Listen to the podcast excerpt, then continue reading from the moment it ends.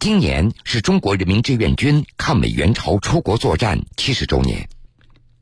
七十年前，为了保卫和平、反抗侵略，英雄的中国人民志愿军高举正义的旗帜，同朝鲜人民和军队一道，舍生忘死、浴血奋战，赢得了抗美援朝战争的伟大胜利，为世界和平和人类的进步事业做出巨大贡献。抗美援朝战争锻造形成的伟大抗美援朝精神，是弥足珍贵的精神财富，必将激励中国人民和中华民族克服一切艰难险阻，战胜一切强大敌人。距离中国人民志愿军出国作战已经过去整整七十年，历时三年的抗美援朝战争中。先后有二百四十万志愿军入朝参战，十九万余人永远留在异国他乡。对九旬抗美援朝老兵姚静来说，找到战友李济的家人，不只是为了了却自己的一个心愿，更是为了铭记那些最可爱的人。六十七年的等待，铁坤马上讲述。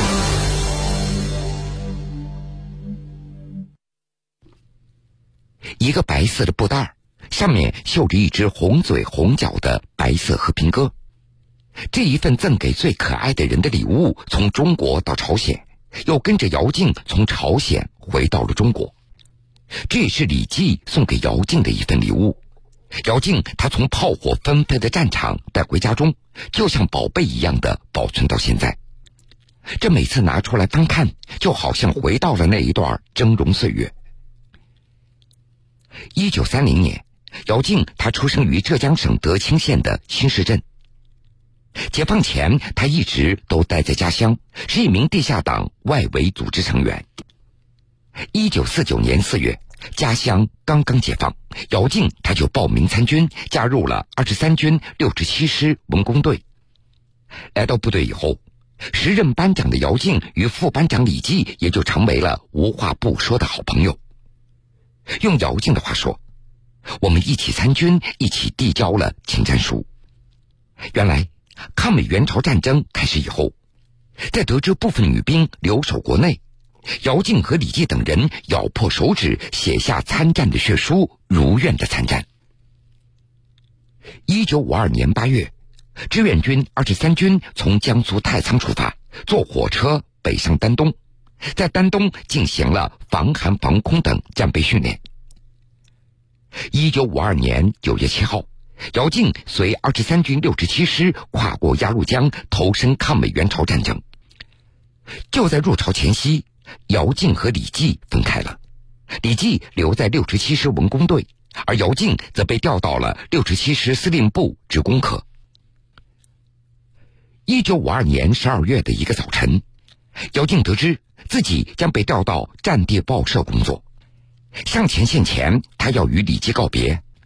当时正在休息的李济递给姚静一个布袋慰问袋里的东西都吃了，这个袋子非常漂亮，就送给你吧。姚静没有想到，这个袋子竟然成为李济留给自己的最后的纪念了。就在那次分别之后没多久，李济在一次空袭当中牺牲了。搞清楚李济所牺牲的地点，这是姚静的一个心愿，他整整惦记了有六十七年。近日，在媒体的帮助下，几经辗转，终于联系到了李济的家人。姚静不顾九十岁的高龄，不顾家人的阻拦，他执意要从苏州到上海。他固执的对家人说道：“我一定要去，这是我一辈子的心愿。”出发前夜，姚静激动的一晚上都没有睡好。他整宿的都在想着，假如李济还活着，两人能够见见面，那该有多好啊！第二天，姚静特地穿上军装，别上抗美援朝纪念章三等功的奖章，将自己打理的干净利落。他终于敲响了李济妹妹李林家的家门。苏州到上海。一百多公里，开车两个小时。敲开一扇门，握住门后的那双手，不过一瞬间从朝鲜战场回到祖国，从二十三岁到九十岁，可以说为了这一瞬间，姚静他惦念了有六至七年，等待了六至七年。今年十月二十号，姚静终于找到了他在朝鲜战场上牺牲战友李记的妹妹李玲。相见的一瞬间，两双布满皱纹的手紧紧的相握在一起。姚静穿着绿色的旧军装，胸前戴满了抗美援朝纪念奖章。他微微低着头，凝视着手里的一张照片。照片中的李记一头短发，系着一条白色的围巾，微微的笑着，显得年轻而又美好。照片中的李记永远是风华正茂的模样，而他的战友、他的妹妹都不可避免的染上了岁月的痕迹。谢谢老大姐，这么多年还记得我姐姐。如果她在该多好啊！我经常会想念她。谈起在抗美援朝战争中牺牲的李记，两人相拥而泣。姚静他看到了李记的革命烈士牺牲证明书，得知李记的遗骸埋葬在朝鲜靠近三八线的地方，而衣冠则安葬在浙江嘉兴嘉善县的烈士陵园。每年清明，李记的妹妹李林都会去祭拜扫墓。姚静看到李记的家人现在一切安好，心里的一块石头也终于落了下来。他也希望以后有机会能够再去朝鲜祭拜战友的亡灵。一九五二年九月七号晚，姚静随二十三军六十七师跨过鸭绿江入朝参战。当时，每个人背着四十多斤重的背包，爬雪山、过浮桥，十分艰苦。为了躲避敌人的攻击，大家都是白天休息，晚上行军，每天徒步一百里地。每当敌人轰炸的时候，战士们也只能拼命的跑。二十四天翻山越岭，姚静和战友们从丹东一路走到东海岸的原山港。回忆起那段时光，姚静仍然是心有余悸。用他的话说：“这是我们入朝以后所接受的第一次考验。”的确，身为班长的姚静在行军途中既要完成任务，同时又要照顾和鼓励班里的其他女战士。姚静所带的班被称为“娃娃班”，十二个女战士当中，年龄最小的才十五岁。但尽管这样，在朝鲜期间，他们荣立了集体三等功。一九五二年冬天，志愿军二十三军奉命从原山港行军到三八线的中线。朝鲜的冬天十分寒冷，最低气温达到零下四十多度。行军路上，一口炒面，一口雪，非常的艰苦。有一次，慰问团到前线来慰问。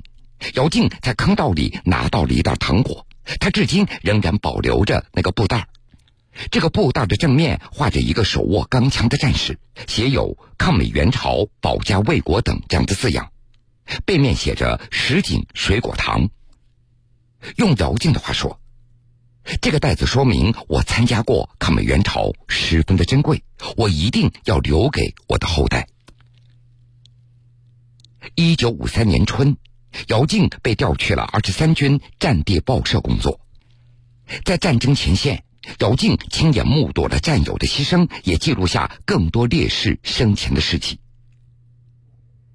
一九五三年七月四号，姚静和战友王红军从朝鲜古南左里出发，翻过一座大山，快跑冲过老虎口敌炮封锁线，到达前沿阵地实验洞北山。七月六号晚。攻打实验洞北山的战斗打响了，姚静在战壕中看到一班班长拿着炸药包冲在前线，战士徐家鹏紧随其后。当时，主峰有一个暗藏的火力点，阻碍部队前进。徐家鹏挺身而出，敌人打中了他的左腿，徐家鹏还是紧紧抱着炸药包匍匐前行。姚静他从望远镜里看到。徐家鹏慢慢的爬到了暗堡前，拉开炸药包的导火索，哪知道这个炸药包却因为受潮没有爆炸。徐家鹏用自己的身体堵住了敌人的枪口，战士们也就冲上去了，趁着敌人的机枪哑火，志愿军部队一下子就冲上了主峰。当时姚静他有一个想法，全国人民都知道兄弟部队黄继光堵枪眼的英雄事迹，所以姚静他也想着一定让全国人民认识一下许家鹏这位英雄。在亲眼目睹烈士许家鹏的英雄事迹以后，姚静立马打电话跟报社社长杨俊来汇报，并且跟战友一起到连队整理材料。最后，报社社长杨俊亲自执笔写下了许家鹏的报道，让全国人民都认识了这位英勇战斗的烈士。就在这篇报道刊登之后没多久，中国人民志愿军领导机关追记许家鹏为一级战斗英雄、特等功臣。一九五三年，抗美援朝战争结束了。回国之后的姚静从部队转业，继续读书深造。在读完一年速成高中以后，他进入浙江工业大学学习化学专业。大学毕业之后，姚静被分配到苏州化工研究所工作，直到一九八六年离休。离休后，姚静住进了养老院，每天唱唱歌、写写书法。准时守在电视机前，看看新闻联播和海峡两岸，了解一下世界又发生了些什么。今年年初，姚静还为武汉抗疫一线的白衣战士捐款两万元。用他的话说：“感谢这些英勇抗疫的白衣战士，他们才是新时代最可爱的人。”现在的姚静生活幸福而又平静。不过，他始终没有忘记那些牺牲的战友。我们好多同志都牺牲在了战场上，他们用宝贵的生命换来了我们今天的幸福的生活。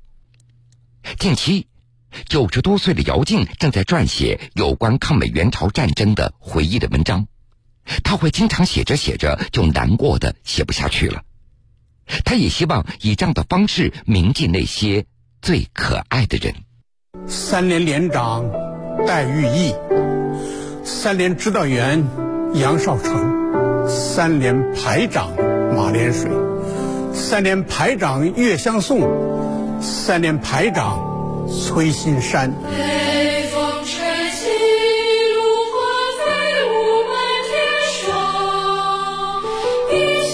我和战友们带着祖国人民对你们的思念，大声呼唤着你们的英名。听听到了吗，我叫曹佳林，是中国人民志愿军的老战士。七十年前，中国人民刚刚从贫困当中站立起来，可是侵略者已经到了鸭绿江边，被逼无奈进行的反抗。由于我们武器落后啊，那个段时间是受尽了窝囊气。他们上到战场战后去看了。去掩埋烈士尸体的时候，我们的战士咬着敌人耳朵，扒都扒不开。他们打的英勇，打的顽强，他们不愧魏巍说的，他们是最快的。二零一九年的十一月，我们踏上了铺满白雪的孙悟峰，把孙悟峰的土带回来了，因为大家都说这个土。它融入了烈士的鲜血和生命。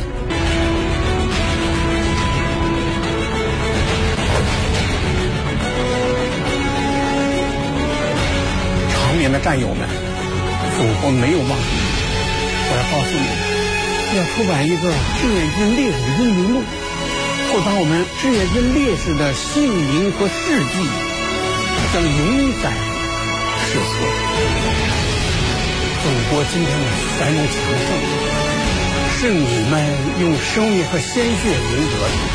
你们的战友和亲人不会忘记，祖国和人民永远不会忘记你们。